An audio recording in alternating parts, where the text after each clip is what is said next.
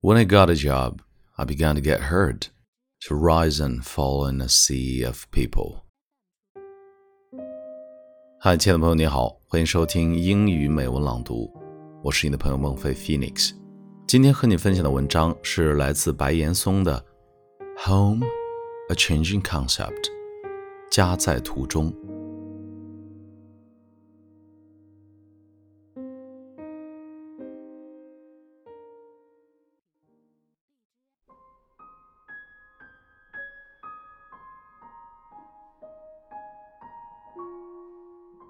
To me, the concept of home changes continually along with my age. In my childhood, home was a string of calls. It seems that I was entitled to more freedom than today's children. I didn't have to show up in front of my parents right after school. Instead, I would go to play with my classmates who lived in a neighborhood. We frolicked like mad until dinner was ready and our parents called, Come back, Come back home for supper. Days passed by as I grew up in the company of those calls. Even now, the ringing voices are still echoing in my ears. In a wink, my childhood was gone. When a thin layer of hair began to grow around the corner of my mouth, home became a place I tried to escape from. As I read more and more, my world opened up, presenting a broader picture before me. The bed I used to sleep in became too small, and words of care from my parents began to sound superfluous.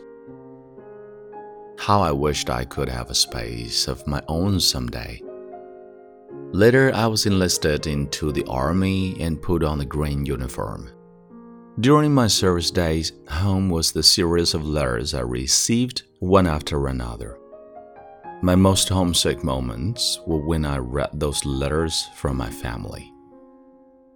When I got a job, I began to get hurt, to rise and fall in a sea of people, and to understand that you can't share all your pains with other people, even with your best of friends.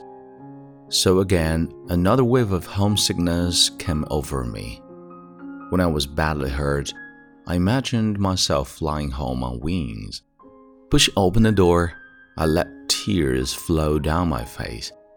At that moment, I felt that, as large as the world was, what I needed was only the familiar smell of home and the unchanged view outside the window of my old house struggling for mere existence in a place far away from my mother. I was often at a loss what to do after work and on the weekend. Picking up a thick telephone book, I lifted through it from cover to cover but found not a single number I could call. At this time, home appeared in my mind as a cozy nest I yearned to build with another person. From dating to engagement, we finally fell into each other's arms and decided to step into marriage. Thus, on an ordinary day, we formed an ordinary family. Then the concept of home changed again. It became the light left on for you when you return late at night. The peacefulness in which you occasionally exchange words, one reading a book, the other watching TV and a place where you can entertain friends and use full lung when you feel elated. Not long ago, I became a father when I greeted into my family the birth of a new life, and not a sensation welled up in my heart.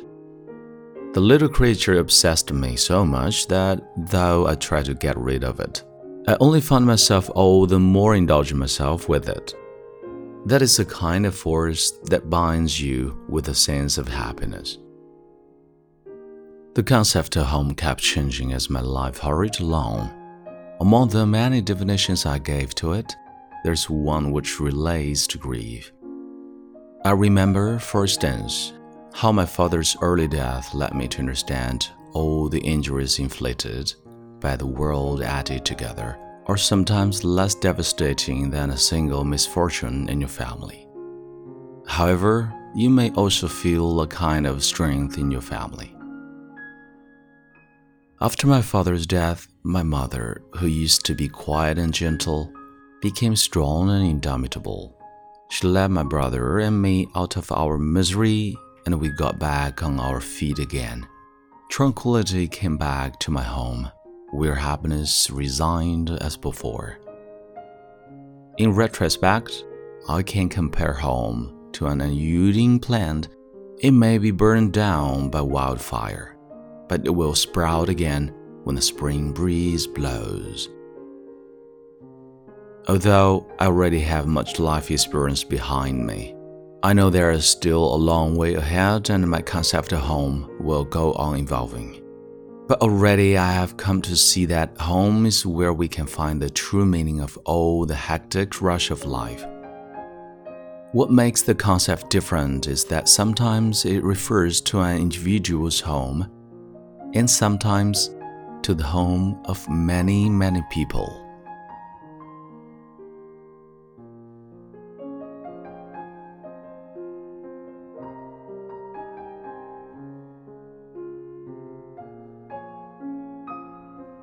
你现在收听到的是英语美文朗读。